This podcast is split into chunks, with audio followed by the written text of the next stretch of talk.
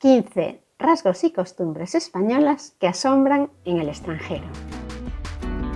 Hola, bienvenido a este programa SpanishParaExtranjeros.com en donde te hablo de mi vida en Galicia y de los viajes que yo hago, porque me gusta recomendarte sitios para ver, cosas para hacer en cada sitio y sobre todo me gusta hablar de mi ciudad que es La Coruña y Galicia en general.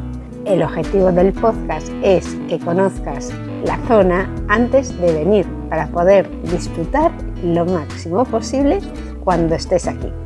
Mi nombre es Margot Tome y me puedes encontrar en Spanish para extranjeros. Te voy a dejar el enlace en las notas del programa. Para reservar cualquier visita, mi recomendación es Civitatis.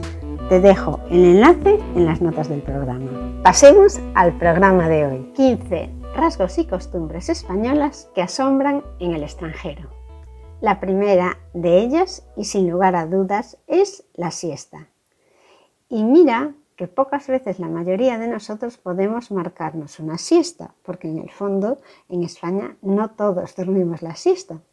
Pero pese a eso, en el resto del mundo es bien conocida esta costumbre española de dormir después de comer.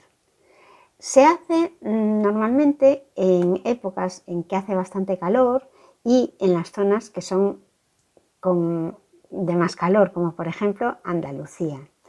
Pero dormir una siesta es algo que muchas veces, aunque nos gustaría y aunque yo creo que todos los españoles lo hemos hecho alguna vez, ahora mismo no es posible. Por ejemplo, eh, si trabajas por la tarde, pues ya es complicado. Una siesta lo que lo bueno que tiene es que son tiempos muy cortos mm, para dormir después de comer. Puede durar de 10 a 20 minutos, no debe durar más, si no ya es una siesta demasiado larga. Y lo que hace esa siesta es descansarte para poder sobrellevar la tarde. Yo tengo que reconocer que hay épocas en que sí duermo la siesta después de comer 10, 15 minutos no más y a mí me resulta muy útil porque yo me levanto muy pronto, duermo sobre 6 horas por la noche y esta siesta después de comer me resulta reparadora.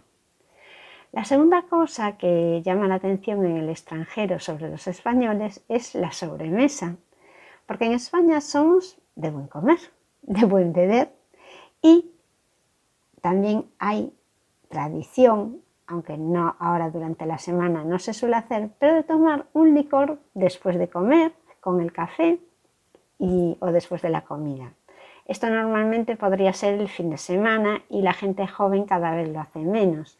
Es una tradición que se podía hacer en la época de los 70, 80. Ahora en esta época en los 2000 yo creo que lo de tomar alcohol cada vez se hace menos. Pero bueno, sí es cierto que en España comemos bastante, comemos tarde, nuestra hora de la comida es sobre las de la una a las tres y media. Y, además estamos charlando después de, la, de comer, porque en España gozamos de la conversación, somos de tertulia, y nos gusta reunirnos con amigos. Y cuando nos reunimos con amigos, nos reunimos normalmente alrededor de una mesa. Cuando vienen invitados, por ejemplo, a mi casa, siempre preguntamos, pues, ¿qué quieres tomar? Pues ponemos o bien un café con unas pastas, o puedes tomar una cerveza con aceitunas, o otro, algo para picar como cacahuetes, frutos secos. Pero también es cierto eso que cuando quedamos es para comer o para cenar. Y después de una comida, después de una cena, nos gusta hacer sobremesa. Y esto es posible muchos fines de semana. Normalmente durante la semana pues mm, es más complicado. Cada uno tiene sus tareas, pero el fin de semana si quedamos para comer, normalmente estamos pues hasta las 6 o hasta, hasta las 7 mm, charlando. Esto ayuda pues cuando tomas un café, una copa y, cuando estás a gusto con los amigos. Otra de las cosas que nos achacan a los españoles es el buen humor. Esto para mí es muy positivo. Y es que realmente aquí se encara la vida con una sonrisa. Dicen que es un rasgo de muchos españoles. Y pese a que cada vez somos todos más internacionales y se empiezan a notar menos las diferencias entre los europeos, en España tenemos fama de tener buen humor, de ser simpáticos, majos, amables, abiertos, porque abrimos fácilmente las puertas y añadimos alegría a, las reuniones. La verdad es que también se nos achaca que somos muy ruidosos cuando vamos a los sitios y hablamos muy alto. Pero en España se vive mucho en el exterior, o sea, enseguida se nos ocurre pues quedar, pero para tomar algo fuera de casa. Y, y yo creo que es por el buen clima, por el sol, y esto hace el buen clima también que el humor sea mejor. Personalmente lo he comprobado. Yo vivo en Galicia y Galicia, sin embargo, es una parte de España en que no hace tan buen tiempo como en el resto. Llueve más. Y los días que están grises, yo creo que el humor se vuelve también más gris. La cuarta cosa que nos achacan a los españoles es que hacemos vida en la calle, como os decía antes.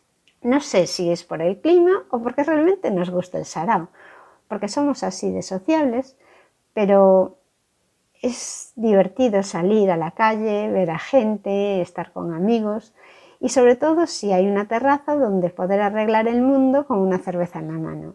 Eso nos gusta un montón. También nos gusta la cultura de la buena comida. No es solo que España tenga dieta mediterránea, que disfrute del gazpacho, de la paella, que tengamos sidrerías, que comamos pinchos en el País Vasco, que la ternera gallega sea de las mejores carnes que hay en el mundo. Nos gusta tomar tapas, que son esas pequeñas porciones de comida que se toman antes de comer, pues para abrir el apetito.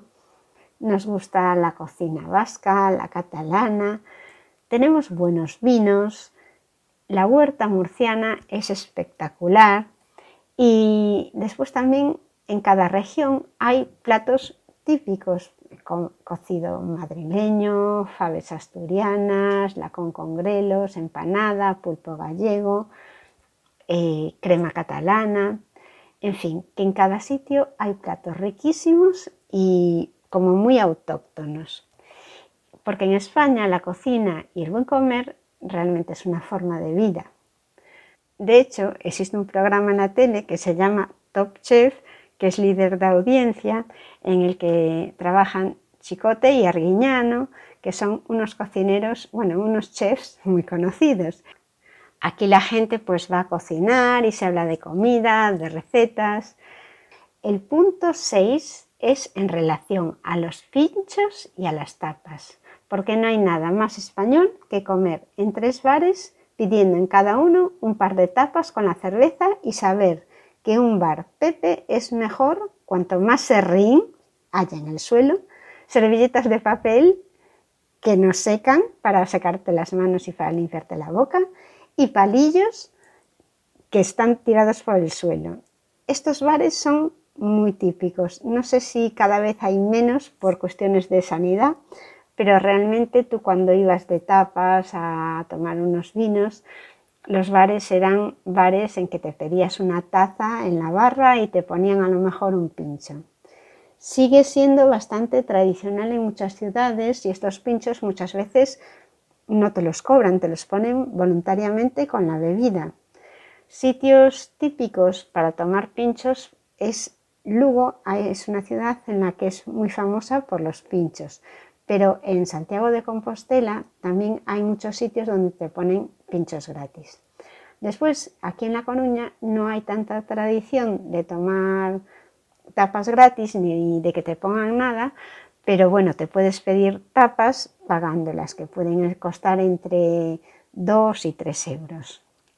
Aún así existe algún sitio donde con la bebida, con la consumición, también te ponen unas aceitunas o unos cacahuetes, unas patatas fritas. Yo esto en otros países raras veces lo veo. En Portugal sí, en Portugal te ponen aceitunas o por ejemplo en Marruecos también, pero en el resto de Europa lo echo muchísimo de menos. Tú en Alemania Cuando vas a tomar algo, normalmente ya vas a comer directamente. Te puedes tomar una cerveza, pero no te ponen unas patatas. Es más, casi es complicado pedirte unas patatas para tomar con la cerveza. Te puedes pedir unas salchichas, pero entonces ya cenas, o sea, o comes. No es tomar algo para picar y para que entre la cerveza. Pues aquí sí. Aquí cuando vas a tomar una cerveza, te suelen poner unas patatitas para que entre mejor. Y es bastante inteligente además esta medida, ya que normalmente estas cosas que te ponen, aceitunas, frutos secos, dan sed con lo cual existe la posibilidad de que repitas y te pidas otra cerveza. Pasemos ahora a otro de los temas que son muy, muy comentados por los europeos sobre España y es que son los horarios tan raros que tenemos. Cenar a las 10 de la noche y que la hora de más audiencia en la televisión sea de 10 de la noche a 1 de la mañana solo pasa en España. Unos lo ven que es un desastre y otros lo vemos que es maravilloso. La realidad es que aunque disfrutamos más las horas de sol, dormimos menos. Los españoles son los que menos horas de media duermen en Europa. Esto no es bueno, obviamente. Tenemos entonces, también por culpa de este horario, una peor conciliación de la vida personal y laboral. Eso sí, el aperitivo de las 12 y la comida de las dos y media el domingo son otras cosas que no perdonamos. A las 12 no se come, a las 12 se toma un pequeño aperitivo. Y además, después de las dos y media, mucha gente hace, toma la merienda sobre las 6 o las 7 para poder aguantar hasta las 10, que será la hora de la cena. En España, por ejemplo, el desayuno a veces no lo hacemos juntos. Si llevas los niños al cole, sí puede que desayunes con ellos. Pero la comida, habitualmente, en la mayoría de las familias comemos juntos porque los niños también hacen una parada a la hora de la comida. Van a casa y después muchas veces tienen clase por la tarde. En cuanto a la cena, también la solemos hacer juntos, salvo que sean niños pequeños y que se acuesten antes de las 10. Pero bueno, en mi casa sí hacemos juntos la comida y la cena. Después mis hijos hacen la merienda de por la tarde, sobre las 7, y a media mañana, en el recreo, en el colegio muchas veces los niños llevan un aperitivo también. En cuanto a las fiestas populares, podemos decir que en España es uno de los sitios en los que se hacen más fiestas y verbenas. Imagínate si hay pueblos y pueblecitos en España y que cada uno tiene una fiesta típica. Pues bien, cada uno con su fiesta, con su costumbre, con el rito y con la tradición, y muchas veces con una procesión anual.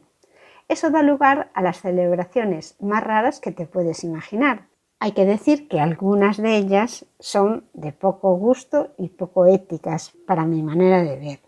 Con tanta verbena en los veranos, la gente no para de salir por la noche y por eso puede ser uno de los motivos que España guste tanto a los extranjeros.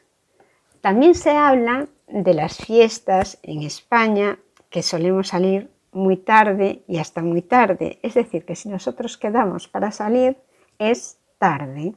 Para un español, salir a quemar la noche antes de las 12 no es posible, es de pringao. Así que las copas empiezan a partir de las doce y media de la noche y duran hasta las 2. A partir de ahí se empiezan a llenar las discotecas, pero esto es más que nada por una regulación que prohíbe a los pubs y a los bares abrir después de esa hora.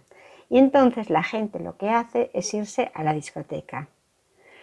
Las discotecas cierran muchísimo más tarde y después pues llegas a casa para dormir a las 6, a las 7 de la mañana, cuando no es, no es más tarde incluso, y duermes hasta el mediodía o hasta la hora de comer. Lamentablemente, o por suerte, esta, esta rutina la hacen los más jóvenes y llega una edad en que entrar en este juego y en estos horarios te resulta prácticamente imposible. También podemos decir que los españoles estamos acostumbrados al sol. Un español está tan acostumbrado al sol que no venera su presencia, a diferencia de algunos países donde se ponen en bikini en pleno abril cuando ven el primer rayo de sol. A los españoles nos gusta el sol, pero sin abusar. Estar al fresco, a la sombra y en agosto buscar un sitio donde no del sol es una de las cosas que mejor sienta a cualquier persona. Sí, somos escandalosos, lo vamos a reconocer. Los españoles se hacen notar.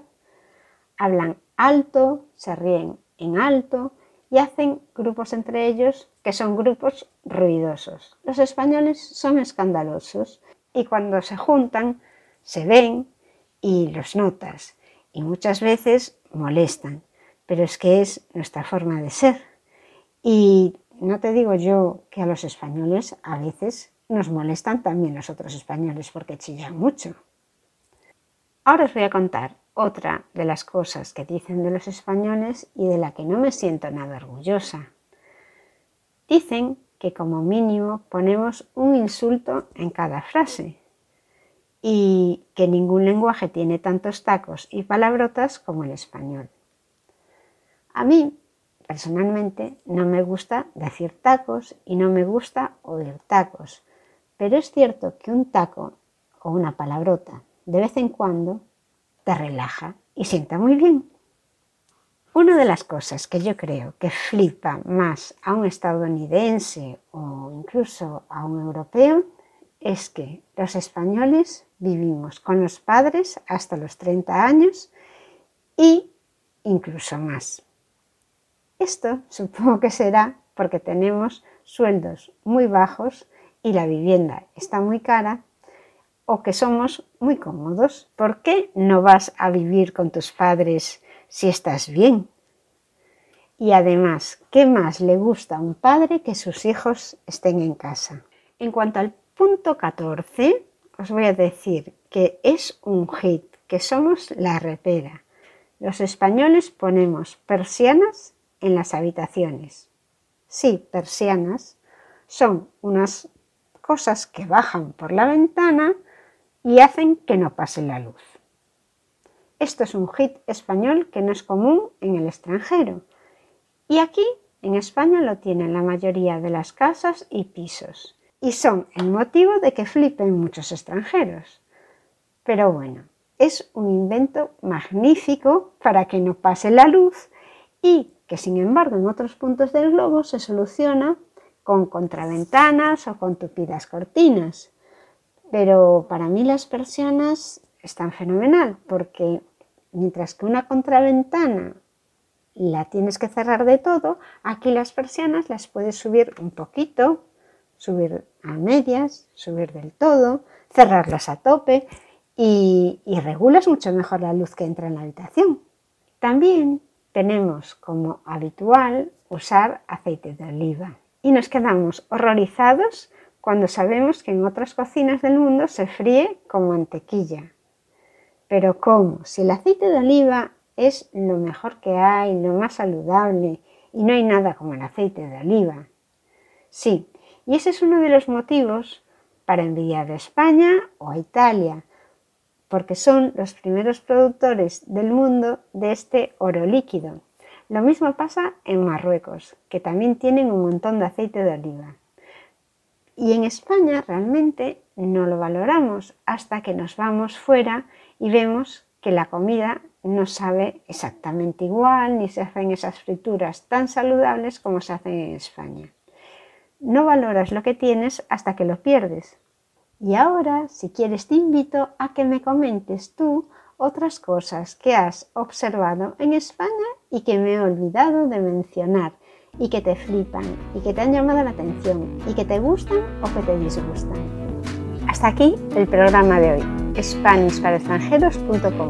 Mi nombre es Margot Tonet y te espero en el próximo programa. Te contaré un millón de cosas sobre mi tierra, Galicia y La Coruña en concreto y sobre los sitios que voy a visitar te hablaré de mis recomendaciones en cada lugar para que cuando tú estés allí puedas disfrutar de la situación a tu gusto y que vayas si te apetece o no te apetece, sabiendo lo que te vas a encontrar. Hasta el próximo programa.